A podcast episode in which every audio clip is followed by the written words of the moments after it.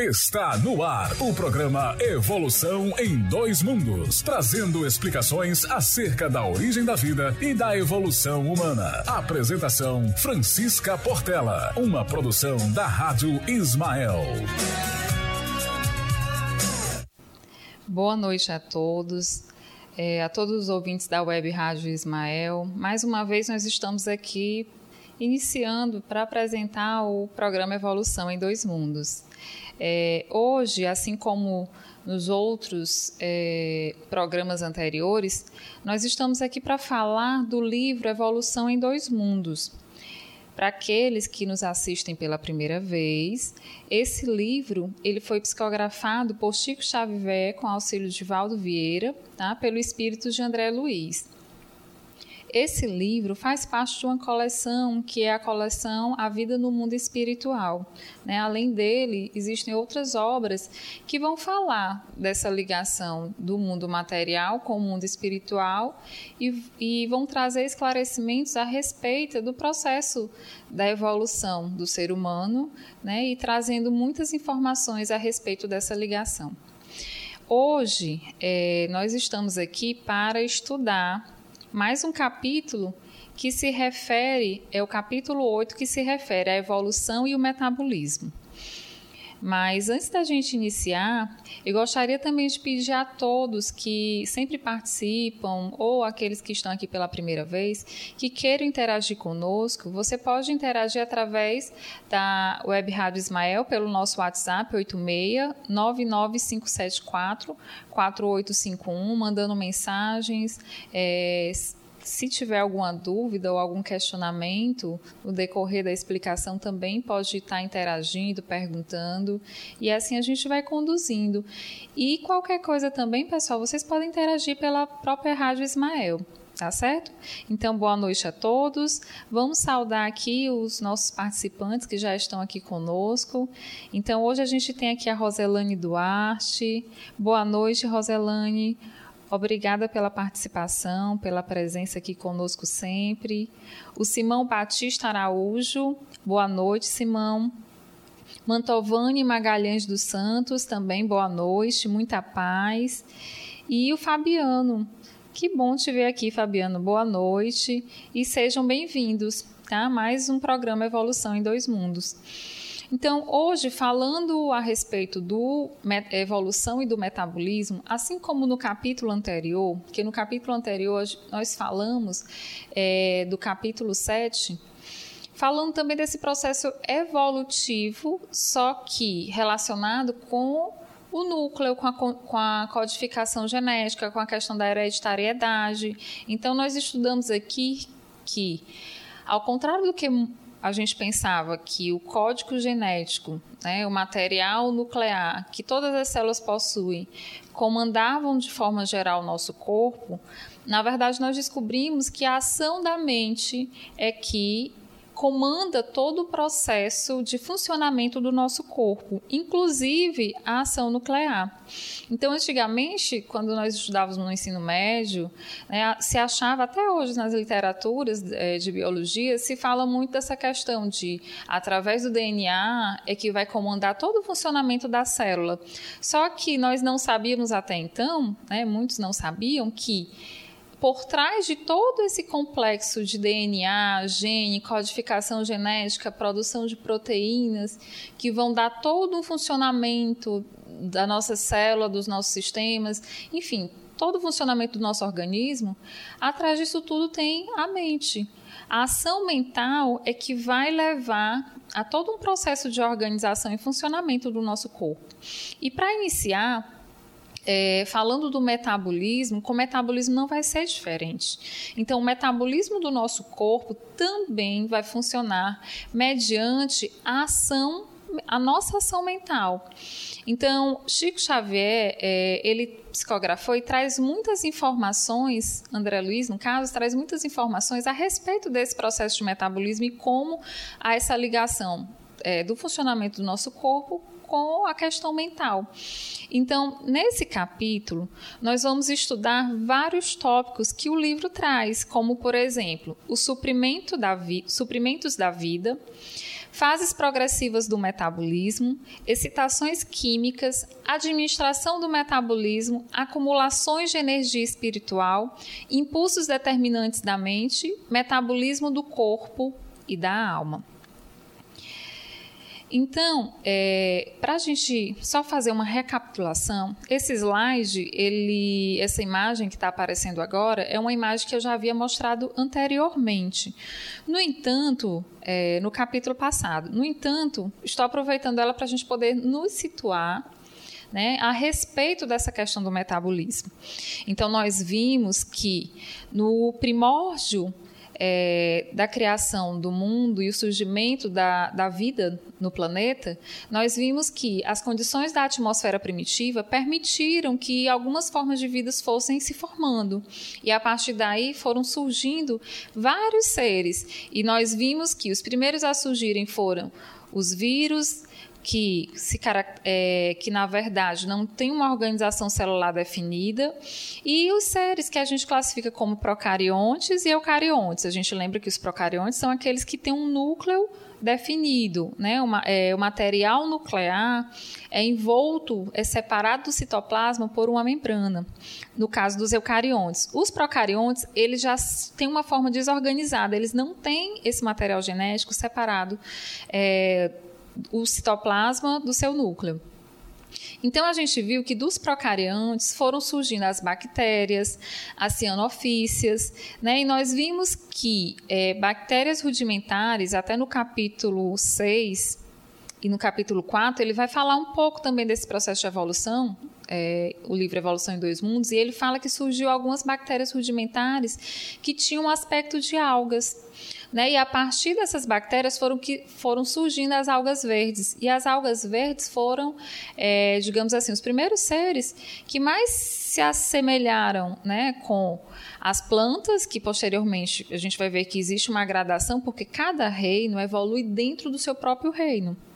Então, é, o reino das plantas vai sofrer todo um processo evolutivo dentro do seu próprio reino, assim como dos protozoários, dos animais e assim sucessivamente. Então, as algas, elas sofreram um processo, digamos assim, evolutivo e chegou a um determinado ponto que elas passaram a dar origem ao que às plantas superiores.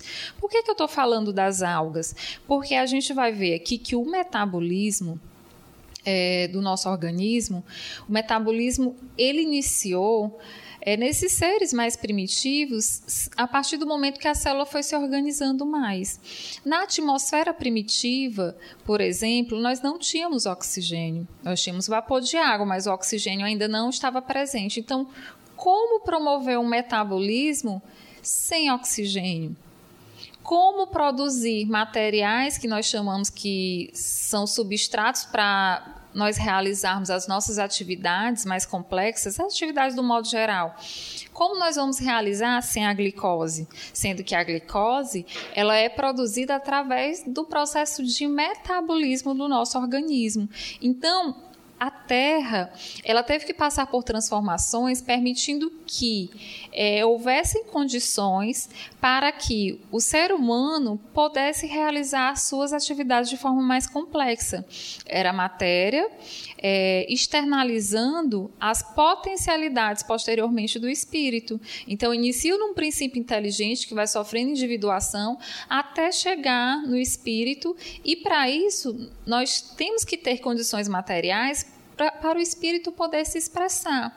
E assim como na hereditariedade, o metabolismo também vai sofrer influência do espírito, que na verdade a gente sabe que no espírito existe o corpo mental, que é onde surgem todas as nossas vontades, todas as nossas emanações e vai influenciar todo o funcionamento do nosso corpo. Então, nesse primeiro slide, nós estamos vendo que teve uma gradação. Primeiro surgiram os procariontes, depois os eucariontes, e a partir daí vai surgindo os outros outros seres, como as águas que, algas que vão dar origem às plantas superiores e posteriormente os animais.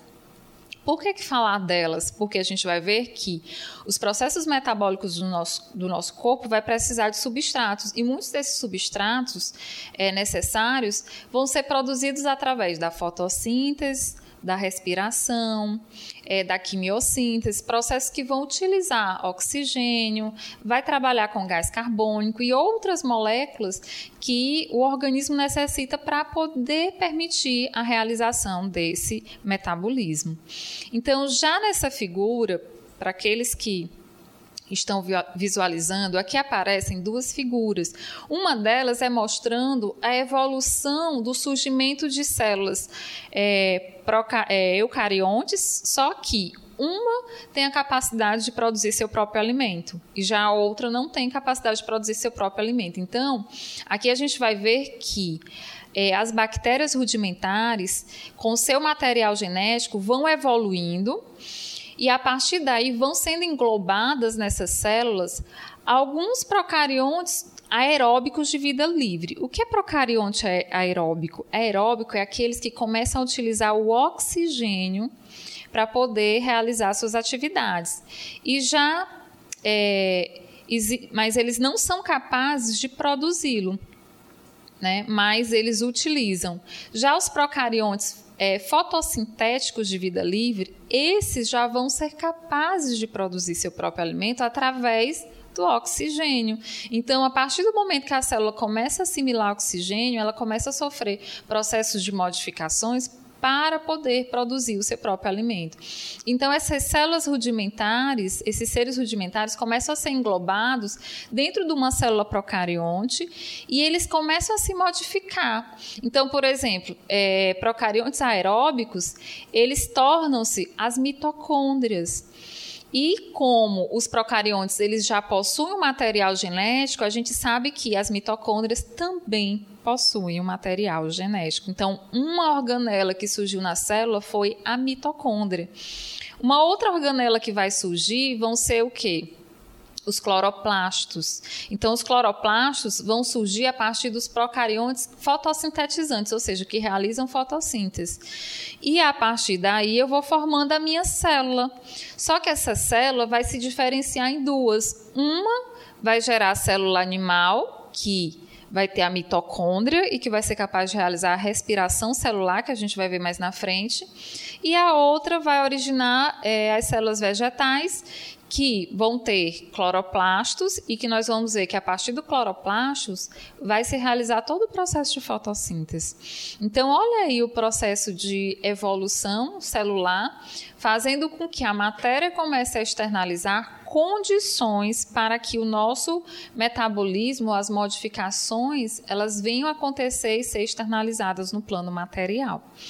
De certo que nós vimos que todas essas modificações, elas foram guardadas e foram é, acontecendo através do processo de, encarna de encarnação, não, de processo de vida, morte, ressurgimento, é, morte. Então, nesse processo, vai como se fosse marcando, né? É, todo esse processo vai guardando as informações e a partir daí os seres que vão surgindo vão trazendo essas informações e permitindo é, a evolução de uma forma mais completa, sendo que muitos, é, muitas dessas transformações elas acontecem no plano espiritual. Então, é, os construtores divinos estão atuando constantemente, permitindo que se passe de uma etapa evolutiva para outra e conduzindo todo esse processo. Então, na figura do lado, a gente vai só ver os, os períodos, só para a gente poder, é, digamos assim, se situar. Então, tem o período pré-cambriano, paleozoico, mesozoico, cenozoico e sucessivamente. Aqui a gente vai poder ver que no período azoico começa a surgir aí toda a constituição do planeta, né? Depois no período arqueano começa a surgir essas primeiras bactérias que a gente falou, que são bactérias rudimentares, que vão dar origem às algas. Tá? E posteriormente vão evoluindo os seres até chegar nas plantas rudimentares. É, as plantas, as algas, elas eram marinhas, né? Era ficava lá dentro daquele mar primitivo. Com o passar do tempo, essas plantas elas começam a, a emergir e surgir na terra. Então a gente tem as briófitas, as pteridófitas, são é, reminiscências dessas algas né, que sofreram transformações e que começam a conquistar o ambiente terrestre. E a partir daí a gente vai ver que vai ter toda uma formação do processo de fotossíntese e assimilação do oxigênio, que começa a ser liberado em quantidade suficiente na atmosfera quando se chegar no patamar das plantas superiores, e a partir daí permitir o processo de respiração. Então, é todo o processo que não se deu do dia para a noite, é um processo lento, gradual, mas que permite que o corpo comece, o ser humano, quando já no seu processo evolutivo maior, ele já começa a externalizar todas as potencialidades do seu corpo para poder gerar as potencialidades do espírito. E trazendo também para a gente poder se situar, nós temos aqui dois tipos de células que foram geradas: a célula, a célula vegetal e a célula animal. Aqui é só para a gente ver mais de perto a diferença de uma para outra, que são diferenças adaptativas, porque a gente vai ver que os vegetais eles têm função diferente da célula animal, apesar de ter funções comuns. Então, na célula vegetal, a gente vai ver que tem uma parede celular depois dessa parede celular é que a gente vai ter aquela membrana recobrindo toda a célula que a gente chama de citoplasma. Já na célula, eucar... é, na célula animal, não, a gente tem o citoplasma e a partir daí já entra nas organelas celulares. É, aqui nessa figura, a gente vai ver pequenos pontos verdes que nós chamamos de cloroplastos. Esses cloroplastos, é, eles têm a coloração verde justamente porque eles têm a clorofila. Então, é aqui que vai se dar o processo de fotossíntese que esses cloroplastos surgiram justamente daqueles seres, é, aquelas bactérias mais rudimentares que já conseguiam captar o oxigênio. Já na célula animal, a gente vai ver que tem mitocôndrias, mas na célula vegetal também tem. Mas na célula animal, a gente não vai ter cloroplasto, porque a gente sabe que a célula animal não consegue realizar a fotossíntese e liberar oxigênio para a atmosfera. E lembrando que as mitocôndrias, elas possuem material genético. Então, o material genético, ele não se localiza apenas no núcleo. Ele também se localiza no citoplasma através da mitocôndria. E aí muitos se perguntam, mas como é que o material genético vai parar dentro da mitocôndria? Porque no ato da, da, da junção do gameta masculino, que é o óvulo com o espermatozoide, é, como o espermatozoide precisa de energia para poder chegar até o óvulo, ele gasta energia e aí ele se utiliza da mitocôndria que tem dentro dele. Só que essa mitocôndria, ela se perde, sua maior parte, na cauda. Então, quando o espermatozoide entra dentro do óvulo, ele perde a cauda e é, as mitocôndrias da, da célula praticamente vão ser o quê? Maternas. Então, aquele material genético que tem na mitocôndria, até então, é, os estudos mostram que é proveniente de origem materna. Então, as mitocôndrias, elas também têm material genético. E lembrando, pessoal, que no livro Evolução em Dois Mundos, é, várias vários estudiosos vêm demonstrando em suas pesquisas que André Luiz ele já havia descoberto várias é, transformações que aconteciam na célula, descoberto não, revelado para todos nós, né? Que até então a gente achava que se organizava de uma forma e que na verdade é de outra. E sendo que esse livro ele é de meados de 1940, eu não lembro exatamente o ano em si, mas a gente vê como ele é atual, porque ele traz revelações, ele, ele fala do que já foi descoberto até então, mas ele traz revelações que muitos estudiosos, quando viram o livro pela primeira vez, disseram: não. É, não publica, Chico, porque esse livro está errado. Não é dessa forma. E, na verdade, André Luiz respondeu que quem estava errado éramos nós, porque muitas das coisas que ele colocou nesse livro ainda iriam ser descobertos, como os bióforos, como é, a organização de algumas estruturas que, naquele tempo, ele já estava falando para a gente, é dessa forma. Só que, como homem na verdade, é limitado, né? tem uma visão limitada de mundo e não tem como saber é, todo esse processo divino da construção né, dos seres vivos, de, de, todos os seres que habitam esse planeta. Então, algumas coisas foram reveladas e até a forma como ele foi escrito, de acordo com esses estudiosos, até a forma como ele foi organizado e escrito era de forma que permitisse que em algum tempo, com algum tempo, aqueles que fossem buscar a sua fonte pudessem compreender, porque as modificações se viriam com o passar do tempo. E aí surge o primeiro tópico, o suprimento da vida. Então, o suprimento da vida, por que, que ele vai falar desse suprimento? Porque, na verdade, para haver o processo de metabolismo, de poder é, produzir alimento, de poder consumir esse alimento, precisa de um suprimento. E como foi que surgiu esse suprimento para a vida? Então, ele vai falar que observamos a chegada do, dos princípios inteligentes no mundo e a sua respectiva expansão, a evolução dos seres. Assim como um exercício que, para atender às próprias necessidades, organiza de início a precisa cobertura de suprimentos. Primeiro, as bactérias lavrando o solo. Então, primeiro as bactérias vão chegar até o solo para poder preparar esse solo para captar os materiais ou as substâncias ou os nutrientes que a gente vai ver que os outros organismos vão utilizar para produzir alimento e também captar alimento. E ele fala, lavrando o solo para que as plantas proliferassem criando a atmosfera adequada no reino animal, porque a partir daí as plantas surgindo começam a jogar oxigênio na atmosfera.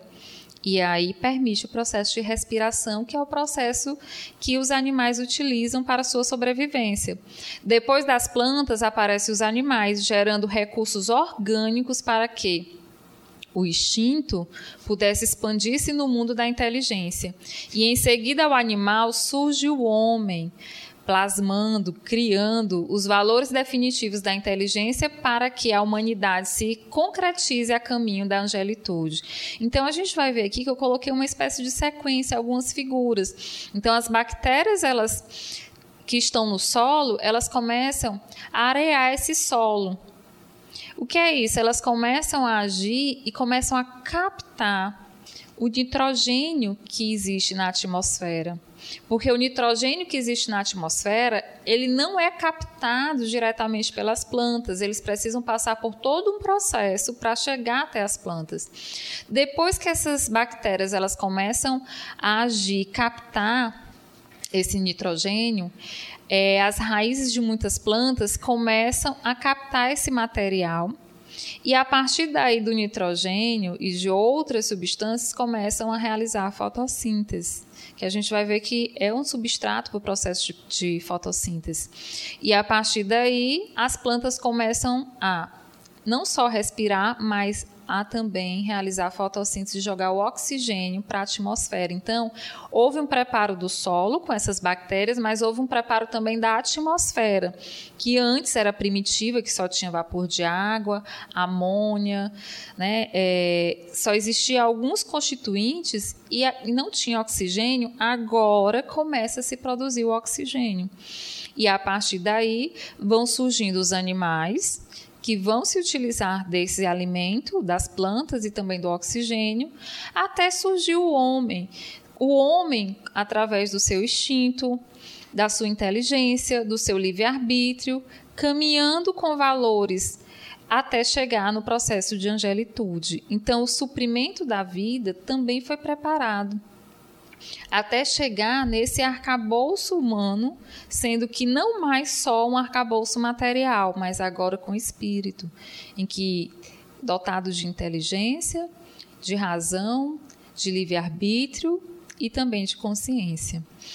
E aí nós nos perguntamos, todas as atividades que nós realizamos no nosso dia a dia, para o homem realizar, ele precisa de energia, os animais também né, os animais é, mais inferiores do que os homens. E daí a palavra metabolismo. E o que é esse metabolismo? Metabolismo é o conjunto de transformações que as substâncias químicas sofrem no interior dos organismos vivos. Então, depois que eu preparo todo o ambiente em que o solo capta esses materiais, é, a planta absorve do solo e a partir daí, dentro das células, esses materiais começam a ser metabolizados.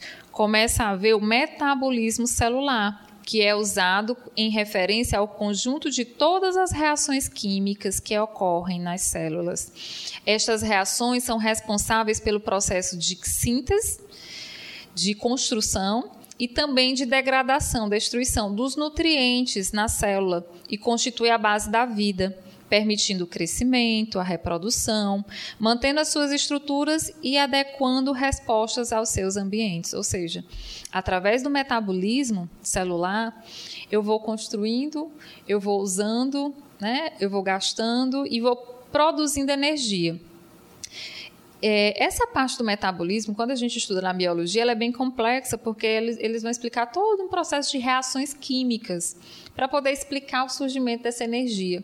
E nessas reações químicas, a gente vai ver que existem alguns constituintes básicos, como a glicose, que geralmente é produzida, e essa glicose, ela guarda energia. Então, se eu vou correr, se eu vou ler, se eu vou fazer qualquer atividade, eu necessito de glicose, eu necessito de energia. E ela é produzida durante essas reações metabólicas. E também, quando eu preciso de energia, eu também vou gastar. E nesse gasto, eu também consumo glicose. Então, o músculo, por exemplo, do corpo humano, quando ele vai realizar alguma atividade, ele precisa de ATP.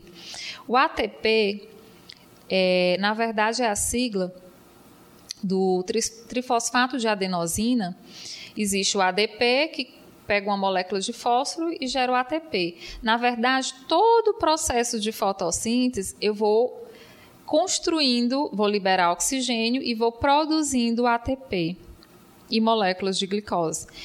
Quando eu vou realizar o processo de respiração celular, eu vou liberar gás carbônico, mas também eu vou consumindo essa energia, assim como outras atividades do meu corpo. Então, no processo de metabolismo, quando a gente fala diretamente da célula, a gente vai falar de energia que todos nós necessitamos e essa energia a gente vai ver que está muito relacionado com oxigênio, com a glicose e com ATP.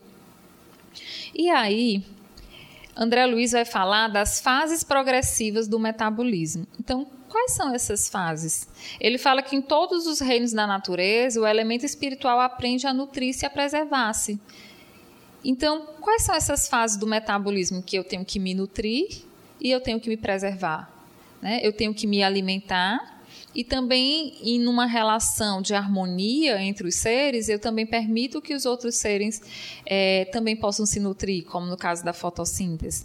Então ele fala que por milhares de séculos repete as operações de fotossíntese, que começa bem simples e depois vai se especializando, com a assimilação da clorofila no império verde, que são as plantas, pelo qual consome energia luminosa. Então eu capto energia solar e elabora matéria orgânica, que é a glicose, desprendendo o oxigênio, indispensável à constituição do ar atmosférico, que é o que nós respiramos, e recapitula as operações da quimiossíntese em forma autótrofas, ou seja, Existe a fotossíntese, mas também existe a quimiossíntese, que a gente vai ver que é utilizar alguns outros constituintes químicos para poder produzir energia, como sejam certas classes de bactérias que realizam a quimiossíntese, que se utilizam de energia química para viver, através da oxidação dos seus compostos minerais. Então, ele não realiza fotossíntese, ele utiliza esses outros constituintes químicos e, por um processo de oxidação, libera energia para viver. Não se preocupe, não é que seja tão complexo, é só algumas terminologias que, na verdade, é referente ao metabolismo. É referente aos processos que, que, ocorrem dentro do nosso organismo. E ele cita aqui. Então, a gente tem a fotossíntese, a quimiossíntese e também tem a respiração. A respiração, quem é que realiza? Somos nós o homem realiza é, os animais mais inferiores. Então, vai se falar o quê? Que gradativamente, no domínio do vegetal, assimila os mecanismos mais íntimos da respiração. Então, as plantas também realizam respiração. nós seres humanos também realizamos respiração. As plantas durante o dia, elas utilizam a energia do sol e fazem fotossíntese e liberam oxigênio, falando de uma forma bem simplificada. Quando chega a noite, ela realiza o processo de respiração, porque ela também precisa se manter.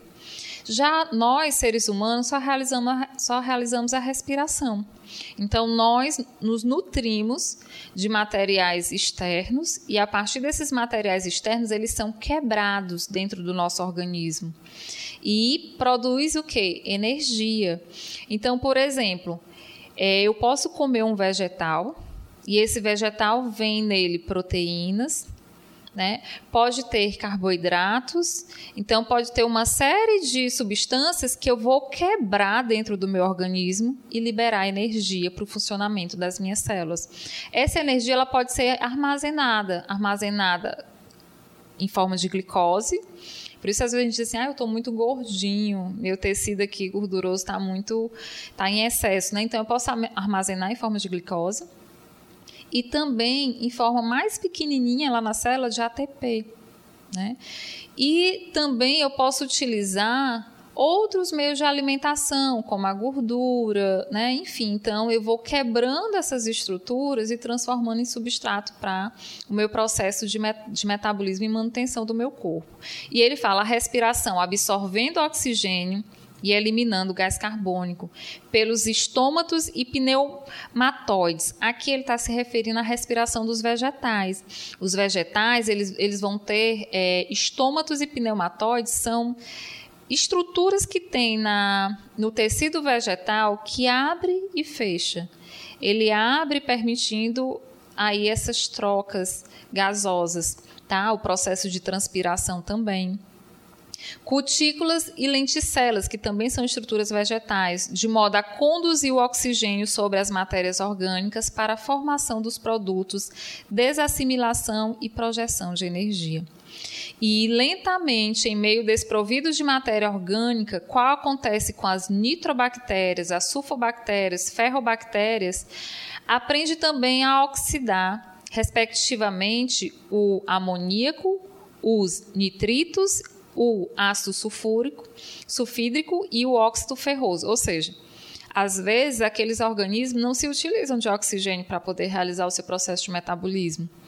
Mas aí eles vão usar outros substratos, que são os nitratos, os sulfatos, o, o, ferro. Por isso que as bactérias que se utilizam desse material são as nitrobactérias, porque é de nitrogênio, sulfobactérias, do enxofre, ferro, bactérias, porque se utiliza do ferro, e assim sucessivamente, né? Só que em forma de amoníaco, o nitrogênio em forma de amoníaco e nitritos, o, no caso das sulfobactérias, de ácido sulfídrico e no caso das ferrosbactérias, do óxido ferroso.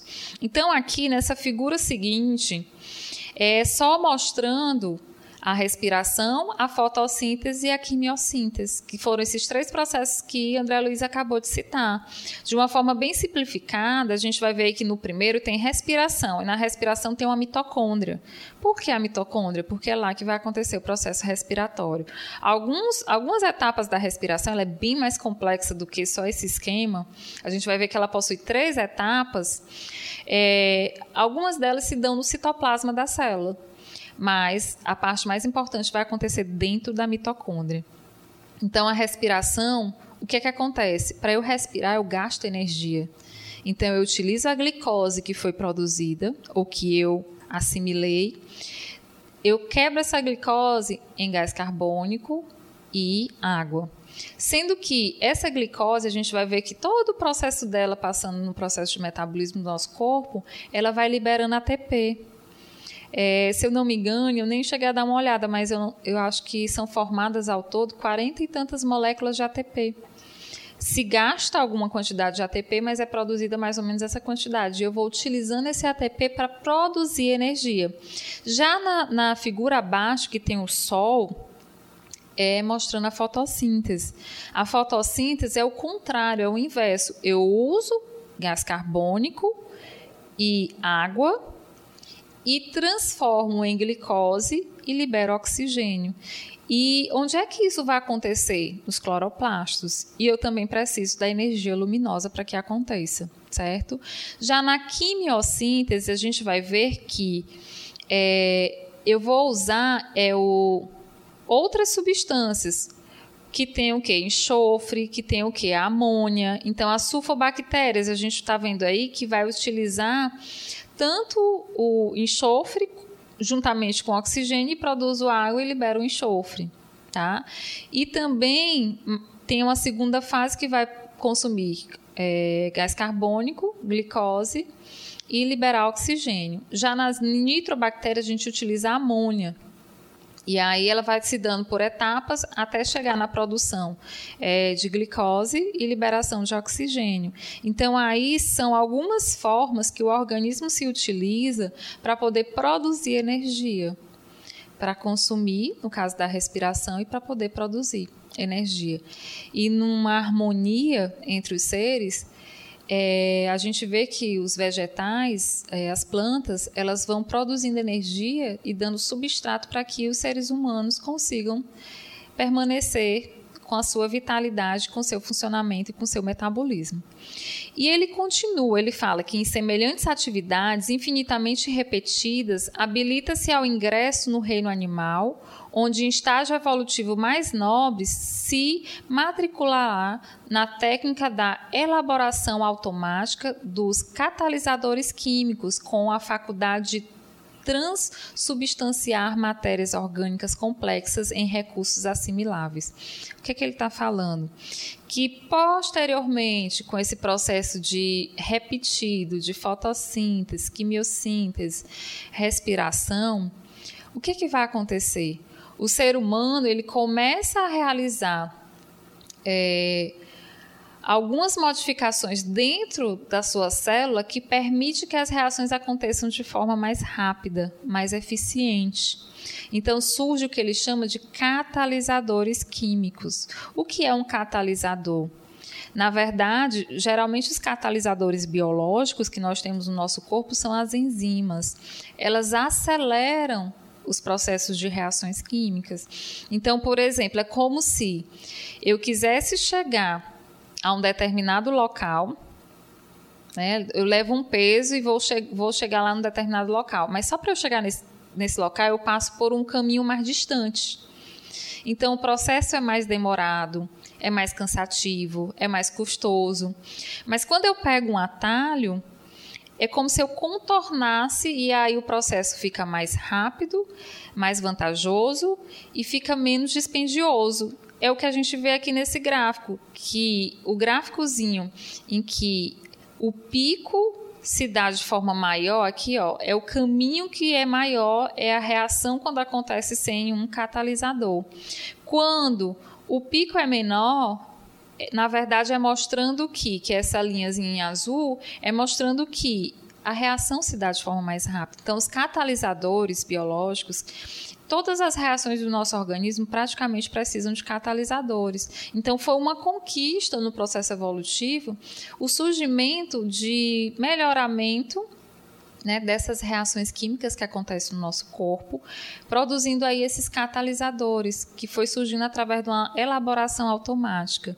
E ele fala que milênios transcorreram para que então consiga adestrar-se nas diástases diversas, como sejam as proteases e as zímases, enzimas que provocam decomposição da glicose em álcool em gás carbônico na fermentação alcoólica entre os fermentos hidrolisantes e de decomponentes. Na verdade, é porque eu até achei estranho quando eu estava lendo, ele falou da respiração, da fotossíntese da quimiossíntese.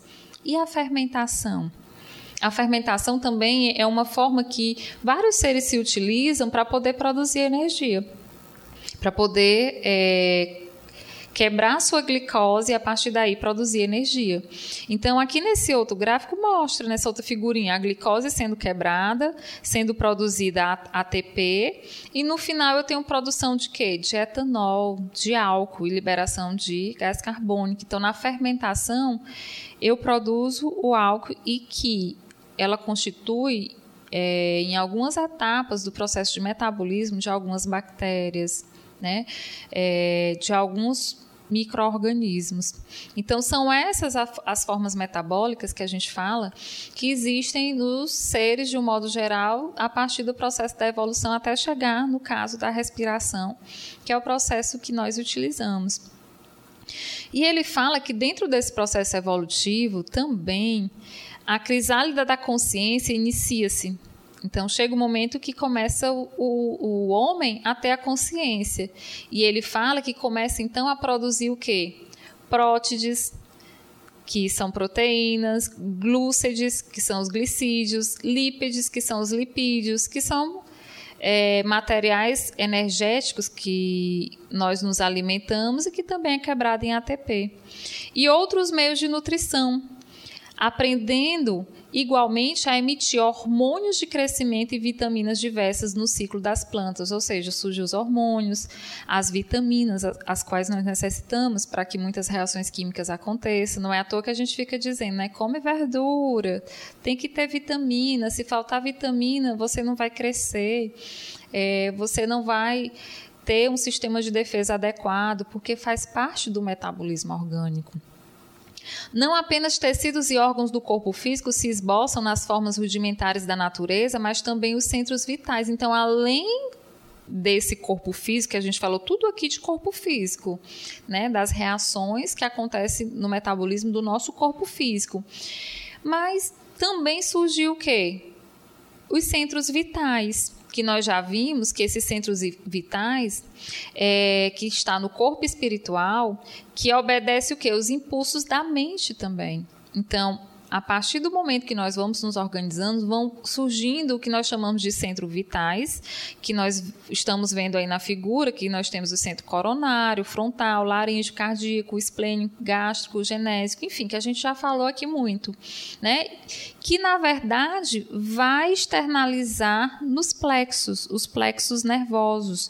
Então, nessa outra figura está mostrando como se fosse uma florzinha rosa em cada ponto do corpo, mostrando aí como se fosse o centro os, os chakras, que estão ligados ao corpo material pelo sistema nervoso, pelos plexos nervosos. Então, os impulsos, as mensagens, a energia mais sutil que vem dos centros superiores e que chegam até nosso corpo, agora vai ser processado e vai ser permitido chegar devido à formação desses centros vitais e desses plexos. E ele fala que se organizam em moldes seguros, com a capacidade de assimilar as partículas multifárias de multimodos, né, da vitalidade cósmica, uma energia mais sutil, oriunda das fontes vivas de força que alimentam o universo, todo o universo.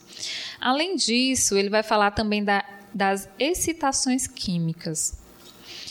Essas excitações químicas, na verdade, é, são algumas formas de liberar algumas substâncias que permitem o direcionamento ou movimento de algumas estruturas no nosso corpo.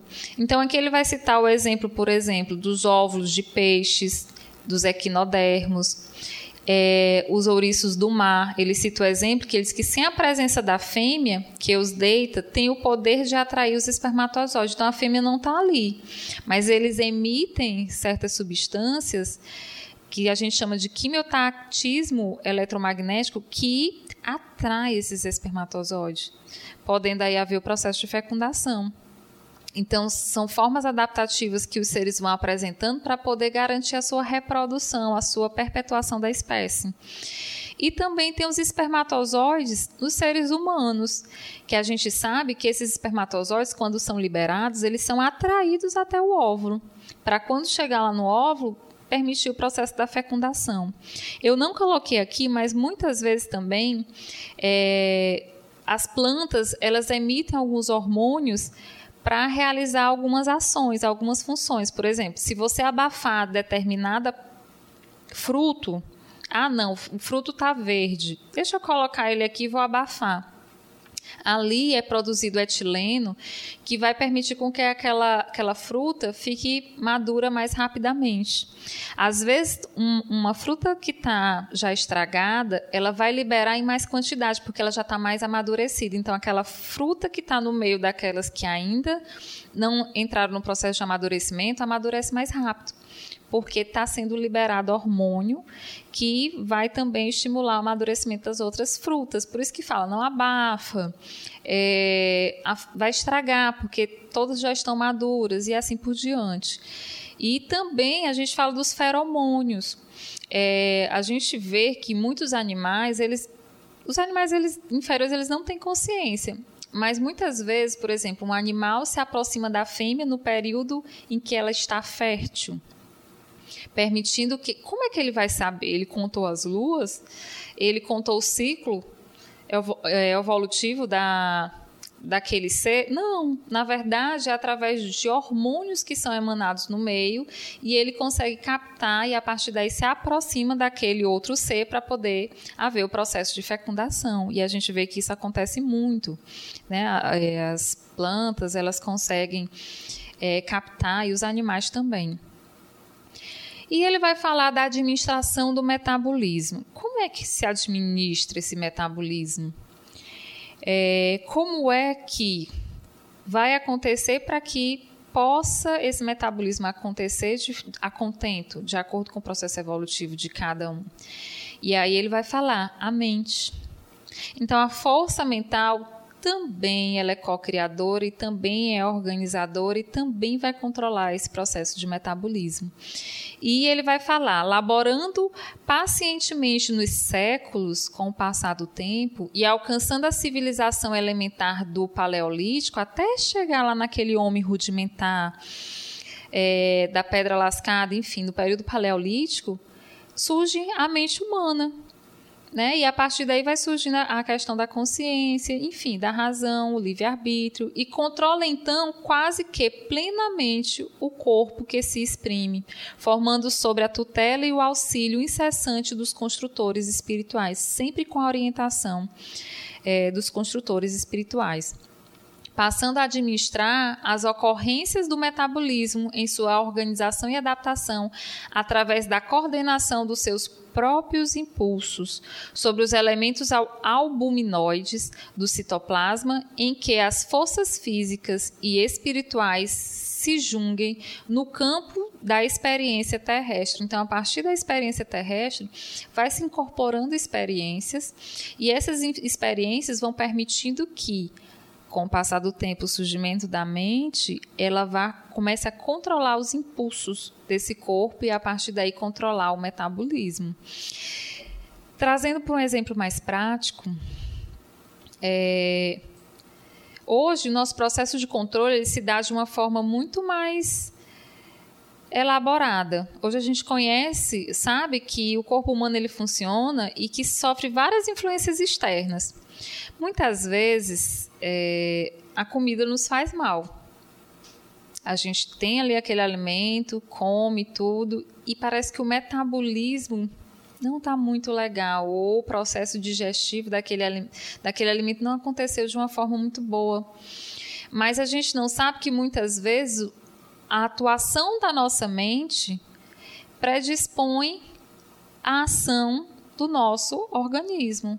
Então, às vezes, por motivos diversos, às vezes por motivos mentais, o que a gente está emanando, o que a gente tem consciência do que é, o, o que a gente está é, co-criando, permite, manda mensagem para aquelas células para atuar de determinada forma. E a partir daí eu vou criando é, um processo mais lento, no metabolismo, né? Então vou modificando esse processo. Então a mente ela é co-criadora até mesmo durante esses processos do metabolismo. Então ele fala que passando a administrar as ocorrências do metabolismo em sua organização e adaptação, através da coordenação de seus próprios impulsos sobre os elementos albuminoides do citoplasma em que as forças físicas e espirituais se junguem no campo da experiência terrestre. Os sistemas enzimáticos revelam-se definidos e as glândulas de secreção interna fabricam variados produtos, refletindo o trabalho dos centros vitais da alma, ou seja, Eu tenho lá minha mente que emana toda a sua vontade, né? E a partir daí, através do que eu trago na minha composição mental, eu vou influenciar o quê? Os meus centros de forças. Os meus centros de força externalizam nos chakras e os, e os chakras se ligam aos plexos nervosos e os plexos nervosos vão se ligar às glândulas as glândulas do nosso corpo. A figurinha ao lado vai mostrar as diversas glândulas que nós temos no nosso corpo, como é, a hipófise, a glândula tireoide, as paratireoides que ficam atrás da tireoide, a glândula suprarrenal que fica em cima dos rins, o pâncreas, o ovário, os testículos. Ou seja, são vários, várias glândulas que produzem o quê? Hormônios. Os hormônios são substâncias que controlam o funcionamento de várias partes do nosso corpo. Quando você tem uma desregulação da tireoide, tireoide produz T3, T4, que é a tiroxina, que são hormônios que são produzidos nesse local. Por algum motivo que eu trago no meu campo mental, eu posso estar modificando a produção desses hormônios. E a partir daí eu tenho toda uma alteração no meu metabolismo. Eu posso ter uma taquicardia, é, eu posso ter uma xeroftalmia, ou seja, vários quadros clínicos que são apresentados devido à alteração da produção hormonal. E a gente vai ver que ela está ligada diretamente com é, o chakra laríngeo. E assim sucessivamente são os demais, as suprarrenais, é, o pâncreas que vai produzir a insulina e o glucagon, né? É, os ovários que vão produzir, os ovários e os testículos que vão estar relacionados com a testosterona e a progesterona, que são os hormônios da reprodução. E assim sucessivamente. A hipófise, que eu não vou me adeter muito, porque nos, nos próximos capítulos a gente vai falar sobre ela, que também vai regular, e a gente sabe que ela é uma glândula referente à mediunidade. Né? Então, são, são as glândulas que vão aí controlar, administrar esse metabolismo do nosso corpo, que está vindo lá do campo mental. Tá? E ele fala: os sistemas enzimáticos revelam-se definidos. Definidos as glândulas de secreção interna, fabricam variados produtos, que são os hormônios, refletindo o trabalho dos centros vitais da alma. Hormônios e para-hormônios os para-hormônios são os que são produzidos na paratireoide. Fermentos ou cofermentos, vitaminas e outros controladores químicos, tanto quanto preciosas é, reservas nutritivas, equacionam os problemas orgânicos, harmonizando-se em produção em níveis precisos, ou seja, se eu produzo a mais, eu vou pro provocar um distúrbio. Se eu produzo a menos, eu também provoco um, um distúrbio. Por exemplo, a tireoide, eu posso ter um hipo ou hipertiroidismo. Uma produção exagerada provoca o hiper, uma produção diminuída provoca o hipo, e aí eu vou ter reações no meu corpo de acordo com essa produção. E quando eu tenho a produção correta, eu tenho que harmonizando-se em produção em níveis precisos, na cota de determinados percentuais, conforme as ordens instintivas da mente. O nosso corpo é uma externalização da nossa mente, tá? É, todos os serviços da província biológica, inclusive as emoções mais íntimas, são sustentadas por semelhantes recursos, constantemente lançados pelo próprio espírito no cosmo de energia dinâmica em que se manifesta. Ou seja, as minhas escolhas, sejam elas boas ou ruins, vão gerar sensações. As minhas sensações vão gerar emoções. As minhas emoções, se elas estiverem harmonizadas ou desarmonizadas, elas vão influenciar no funcionamento do meu corpo. Certo? Então, é mais ou menos falando de forma simplificada, é mais ou menos dessa forma. E ele cita o exemplo da contração muscular também. Ele fala: experiências valiosas efetuadas com pleno êxito comprovam que a própria miosina, miosina é uma enzima que a gente vê, vai ver que ela está presente aqui na, no processo de contração dos músculos, o músculo estriado esquelético. Ou o sistema abuminoide de contração muscular, detém consigo as qualidades de um fermento, a adenosina trifosfatase. Responsável pela catálise, ela funciona como uma enzima, pela quebra química fundamental, exonera a energia indispensável ao refazimento das partículas miosínicas dos tecidos musculares. Quando a gente lê aqui, né, gente, o que é que ele quis falar? Na verdade, é incrível. No parágrafo, ele vai descrever todo o processo de contração muscular. Eu lendo e visualizando né, o processo de contração. Eu até coloquei uma figura em que ele vai falar é, da contração muscular esquelética, em que essa contração, quando o músculo contrai, eu vou ter filamentos, filamentos de actina e miosina. Quando o músculo contrai, esses filamentos eles se juntam. Quando eu é, relaxo o meu músculo, ele o que? Se separa. Então, a partir daí, desse processo de juntar, separar, né, eu promovo o processo de contração muscular. Sendo que no processo de contração muscular eu preciso de energia, aquela energia lá que a gente falou, que é o ATP. O ATP ele vai se ligar à miosina, o sítio da miosina, e vai promover o desligamento da miosina da actina, ou seja, na contração eles estão ligados, depois estão desligados. E aí, nesse processo desse ATP agindo, eu permito que haja o processo da contração, da regulação dessa é, contração sendo que eu preciso de energia do ATP para eu desligar, para eu é, desfazer essa contração. Tá? Por isso que quando a pessoa morre, ela chega a desencarnar, muitas vezes, se a pessoa estiver realizando um, um, algum movimento, ou estiver em alguma posição, ela fica, né? Se passar muito tempo, ela enrijece. Por quê? Porque quando a pessoa morre, o, o ATP ele deixa de ser produzido, o metabolismo acaba, então o ATP ele não é produzido. Então, eu não vou ter ATP para desfazer a contração. Né? É só um exemplo aqui que a gente está dando e que ele traz desse processo, que é uma experiência valiosa em que é, há esses controladores das reações orgânicas do nosso organismo. Além disso, ele vai falar também das acumulações de energia espiritual. E uma coisa interessante que ele fala é que a acumulação dessa energia ela se dá na mitocôndria. E interessante, porque na mitocôndria, como eu falei, é onde também é, tem o material genético e é onde vai acontecer a respiração. E a respiração, ela quebra várias substâncias, né, vários compostos e vai produzir o quê? Glicose e ATP. Vai produzir desculpa, vai utilizar glicose e ATP para poder gerar energia aí para o que eu vou realizar. Então ele fala, ó, por intermédio das mitocôndrias, que podem ser consideradas acumulações de energia espiritual, em forma de grânulos assegurando a atividade celular. A mente transmite ao corpo físico o que se ajusta durante a encarnação. Todos os seus estados, felizes ou infelizes, equilibrando ou é, conturbando o ciclo de causa e efeito das forças por ela própria liberadas nos processos endotérmicos, endotérmicos é que libera energia, mantenedores da biossíntese, da construção celular. Então ele está falando aqui que essa acumulação de energia vai estar relacionada com a mitocôndria, devido também a gente pode até correlacionar com a função dessa mitocôndria a nível material.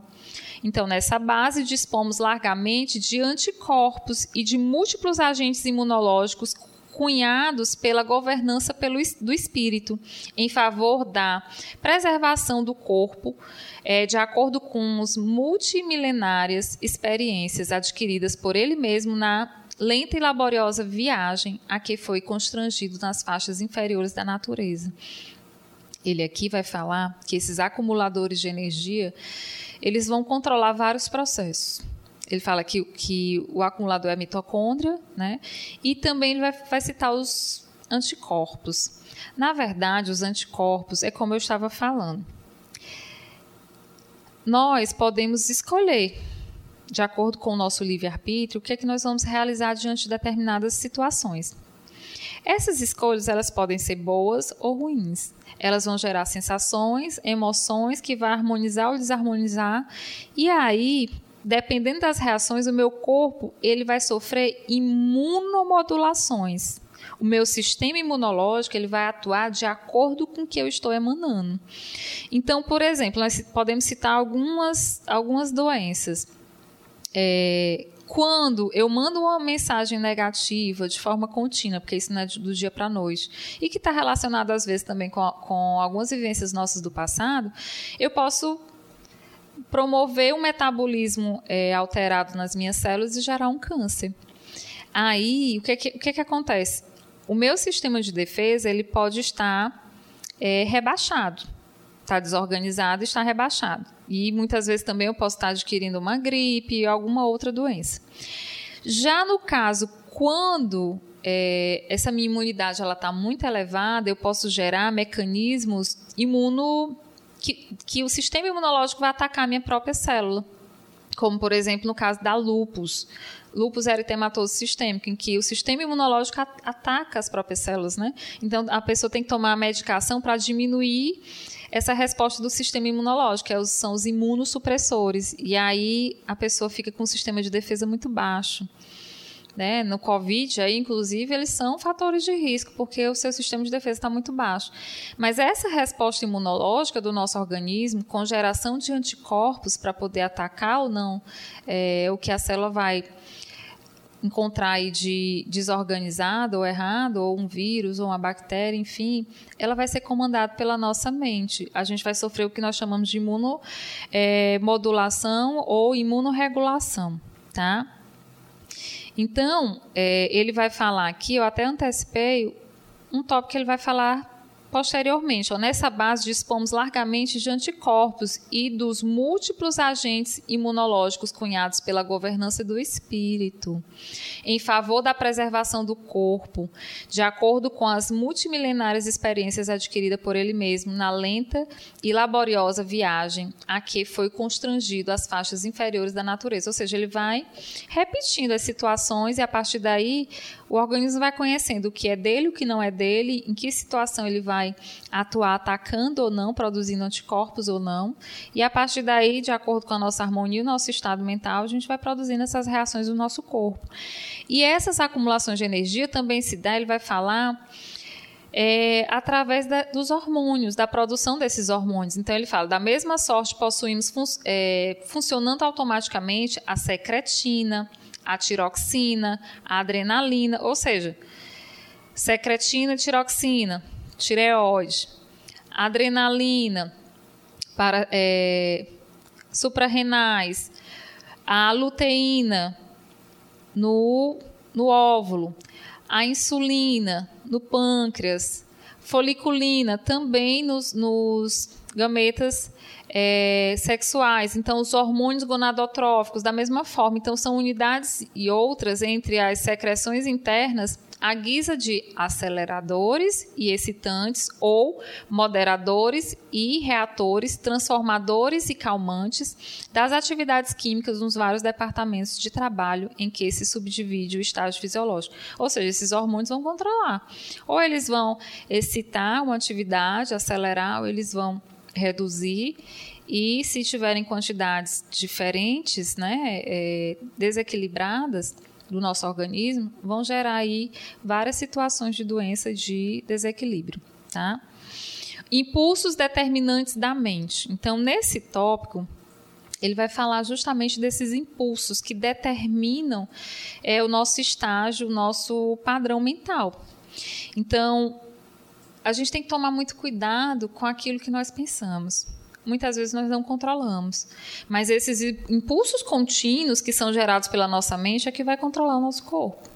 Então, sobre os mesmos alicerces referidos, surpreendemos ainda as enzimas numerosas, como a pepsina, tanto quanto outras muitas que a ciência terrestre gradualmente saberá descobrir, estudar, fixar e manobrar com vistas à manutenção da defesa da saúde física e da integridade mental do homem.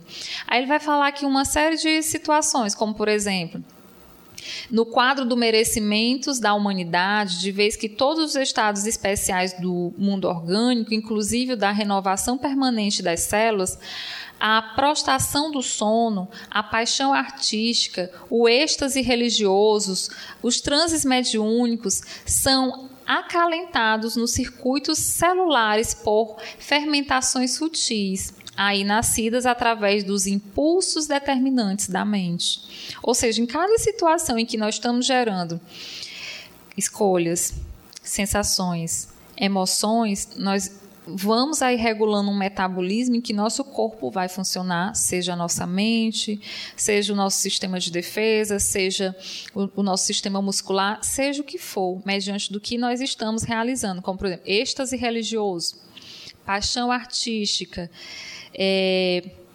aquele, por exemplo, um torcedor que fica muito eufórico quando vê um time ganhar ou coisa parecida. Então, o que eu vou condicionando minha mente, eu vou também gerando é, digamos assim, respostas para que eu possa estar tá modulando aí a ação do meu metabolismo.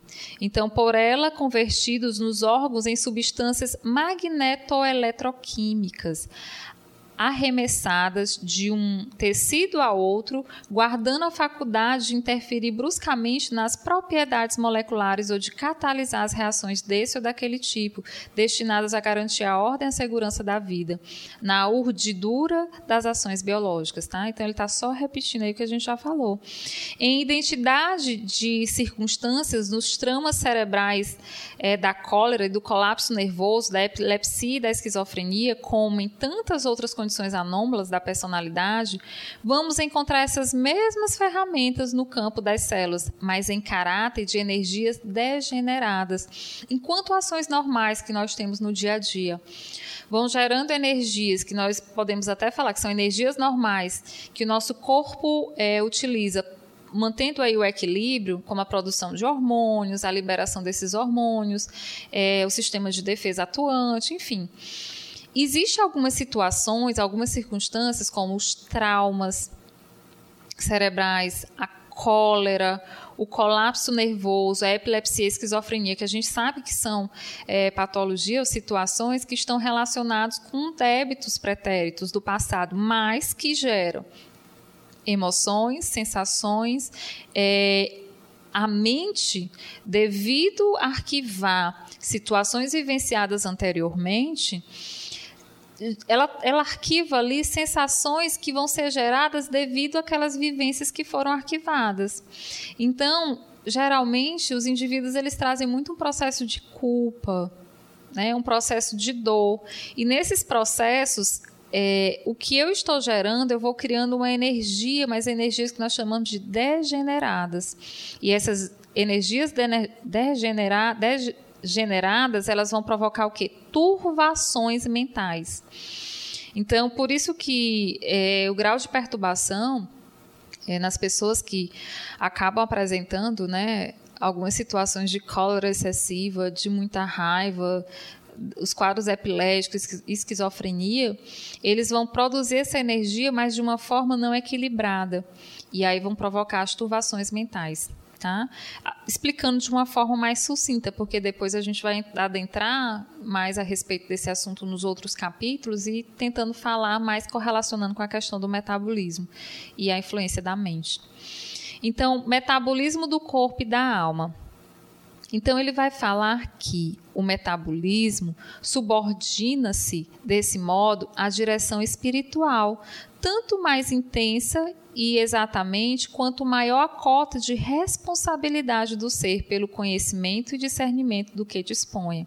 Nós temos o livre-arbítrio, nós escolhemos as nossas atitudes, o que é que nós vamos fazer, mas também nós somos herdeiros de nós mesmos, né? herdamos as consequências daquilo que nós acabamos escolhendo, porque nós temos o discernimento.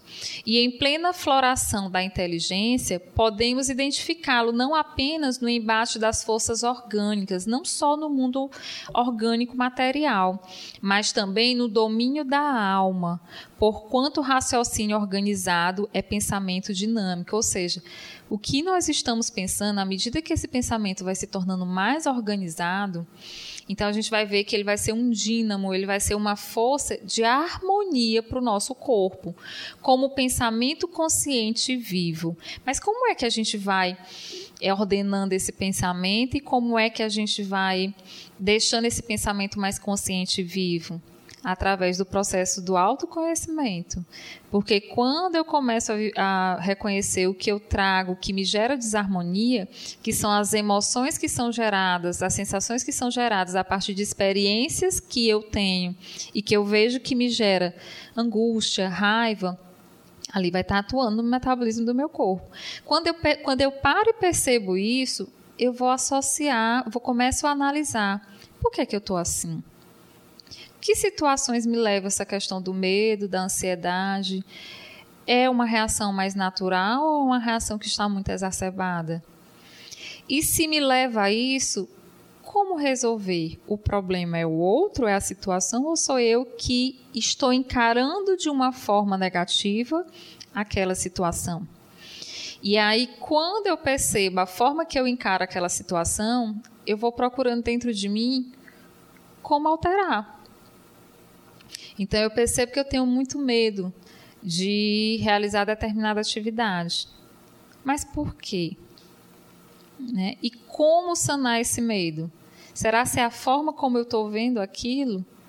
Né? Então, muitas das atividades do nosso dia a dia, por nos gerar sensações angustiantes ou sensações ruins, a gente já fixa aquela atividade como ruim. A gente já pensa naquilo como algo que não é bom. E, então, toda vez que a gente se depara com aquilo, nosso corpo já externaliza substâncias ou o metabolismo já começa a alterar dizendo que não é bom. E às vezes se torna até muito agressivo para o nosso corpo. Como o processo de depressão também, que a gente começa a ter uma percepção das coisas que acontecem ao nosso redor por situações diversas. Às vezes a realidade está aqui, mas aquela realidade eu não quero, eu não quero vivenciar, não é essa que eu escolhi para mim e me gera muita dor. E aí eu vou criando mecanismos de fuga. Só que se eu não conseguir ressignificar ou entender é, todo o processo ali, seja consciente ou inconsciente, que está ali gerando é, aquele meu padrão mental, aquela minha visão de mundo, eu vou continuar agredindo o meu corpo, eu vou, eu vou dar um sinal negativo para que ele funcione de forma negativa. Né? E aí vai alterando todos os sistemas do nosso corpo. Às vezes a pessoa, é, por exemplo, doença de Crohn. Doença de Crohn é uma irritação do intestino. Muitas pessoas têm. Essa irritação do intestino, vez ou outra em situações mais críticas, as pessoas têm diarreia de forma frequente e o estômago fica irritado. Aí tem uma série de restrição alimentar e ela é até considerada como uma doença psicossomática, né, que tem influência do meio. E, na verdade, a gente sabe que está relacionado com o padrão mental, com a questão do espírito. Né? Então, a, a, partir do momento que é, a nossa consciência, é, a nossa vivência de determinadas situações, ela começa a se modificar, eu começo a modificar meu padrão mental. E aí eu começo a modificar o quê? A parte material. Então ele fala que o pensamento dinâmico e com o pensamento consciente vivo, o homem arroja de si mesmo forças criadoras e renovadoras. Por que, que os espíritos pedem para nós estudarmos sempre? Porque estudando, nós estamos entrando em contato com novas visões. Nós começamos a compreender a realidade. Então, a nossa visão de mundo começa a modificar. Então, é muito difícil você falar é, para uma pessoa que tem ideação suicida que a vida não termina. Então, aquelas pessoas que não conhecem, que não sabem que a, que a vida continua, que acham que depois existe um nada, a percepção de mundo dele, a forma como ele vai organizar todo o, o metabolismo mental, psíquico, enfim, vai ser diferente daquele que acredita que existe uma vida após a morte e que é, o suicídio traz consequências. Então, a forma como eu vejo, como eu mentalizo, que eu crio a minha realidade é que vai é, me conduzir. E ele fala que, forjando desse modo na matéria, no espaço e no tempo, os meandros do seu próprio destino. Nós somos capazes de é, conduzir o nosso destino a partir do que nós temos de concepção de mundo, do que a nossa mente produz, do que no, do nosso pensamento constante sobre as várias experiências que nós estamos passando aqui. Por isso que muitas vezes na vida é, a gente se, depara com situações problemáticas, angustiantes, e às vezes a gente não entende que na verdade ali são situações, problemas, que nós devemos modificar o nosso padrão mental, ressignificar aquela situação para poder o quê? Passar a emanar é, padrões mentais de renovação, criadoras que permitam aí a gente poder direcionar o nosso próprio destino dentro do limite permitido que a gente possa modificar tudo isso. Então, diante dessa pandemia, do, das situações diversas de estresse que a gente está posto, dos problemas que a gente já tem durante o nosso dia a dia com os familiares, com externos, enfim. Vamos sempre parar e, e tentar analisar qual é o meu padrão mental diante dessa situação. Como eu estou vendo essa situação? Será se é apenas um padrão mental que eu estou criando de forma incorreta? Porque se me gera sofrimento e dor, algo está errado. Né? Então ali deve ter algum ensinamento e, eu tenho que ressignificar aí a forma como eu vejo essa situação, para eu poder permitir a saúde do meu corpo, da minha mente e do meu espírito, né? Que na verdade nós somos seres trino, né? É, a relação de tudo isso é que vai permitir aí a nossa saúde, o nosso equilíbrio e a nossa paz. Tá? Então eu espero que todos tenham aí entendido né, é, o que nós explanamos. E qualquer dúvida, vocês podem mandar as suas dúvidas para a gente ou posteriormente para o WhatsApp da Web Rádio Ismael. Tá? Espero que todos tenham compreendido. E aqui a gente vai só interagir com as pessoas que estão mandando mensagem. Vamos ver aqui quem foi que entrou a Gorete Aguiar, né? Boa noite, boa noite, Gorete. A dona Zeila, oi, dona Zeila, um beijo para a senhora. E ela fala: boa noite a todos, parabéns pelo programa. É, tem mais, né? Tá. Parabéns pelo programa. Seria possível nos informar o nome do livro que tem essas gravuras? Dona Zeila, na verdade, é, o livro, tem o livro da Sônia Lopes, que ela vai mostrando todo todas essas, essas figuras e algumas delas eu fui pegando de, da internet mesmo. Porque, de acordo com o tema, a gente vai buscando, por exemplo, é, período primitivo da Terra. E lá no período primitivo vão aparecer várias fotos mostrando como era a estrutura antigamente né, da é, constituição primitiva da Terra. E aí, baseado no que a gente já sabe da Gênesis, né, e de outros livros que descrevem essa estrutura primitiva, a gente vai pegando as figuras que são mais parecidas. Algumas outras das células são realmente de alguns artigos e também da internet que trazem o modelo mesmo comum das células, como os cloroplastos, que, que por exemplo, célula vegetal, célula animal, os cloroplastos. É, mas qualquer coisa a gente pode estar disponibilizando depois também o o próprio material, o slide, tá? Mas a maioria deles foi da internet mesmo. É, pode ser colocado depois a gente pode colocar no canal do YouTube aí as figuras, porque as figuras elas, elas a gente vai escolhendo de acordo com que é, o André Luiz vai falando a respeito da biologia, né?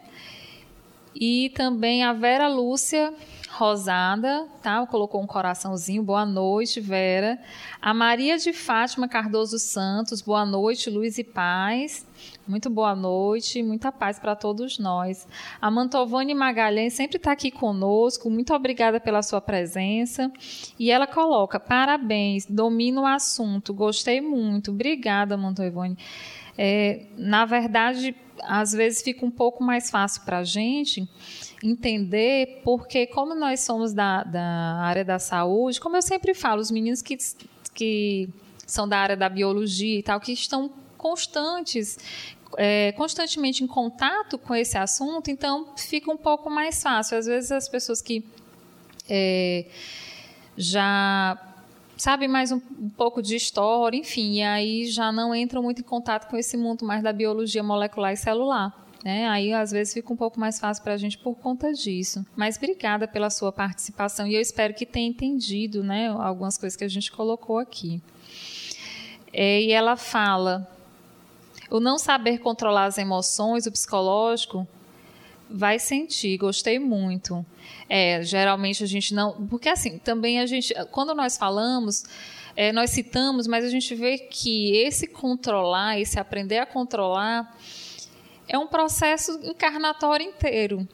Né? Então, não é só uma única situação, são várias situações que a gente se depara no nosso dia a dia que vão nos ensinando. Até Chico fala, né? eu não lembro exatamente como ele falava, mas ele dizia que as situações elas vão se repetindo até a gente aprender. Então, às vezes a gente diz assim: "Meu Deus, parece que quanto mais eu rezo, mais isso me acontece". Às vezes as situações, problemas vão acontecendo justamente porque o aprendizado com aquilo a gente ainda não conseguiu totalmente.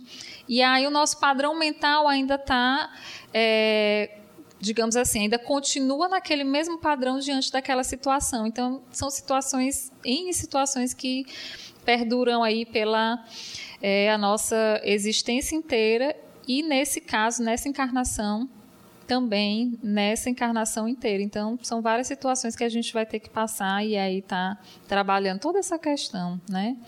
E a dona Zélia fala Grata, querida Francisca, por nada, dona Zélia. Então, gente, muito obrigada pela presença de todos vocês. Até a próxima quarta. Tá, a Ivana está apontando aqui para a gente. Eu queria agradecer também a ajuda dos meninos aqui da Rádio Ismael, que são maravilhosos, Ivana, Felipe, tá? Obrigada a todos pela colaboração, pela ajuda. Sem eles, o programa não seria possível, tá, pessoal? E muito obrigada e até a próxima quarta com um novo capítulo que nós vamos falar um pouquinho da, piena, da epífis, né? Da pineal e falar um pouquinho dessa questão da mediunidade também. Então, um beijo a todos, muita paz e muita luz. Você ouviu o programa Evolução em Dois Mundos, trazendo explicações acerca da origem da vida e da evolução humana. Apresentação Francisca Portela, uma produção da Rádio Ismael.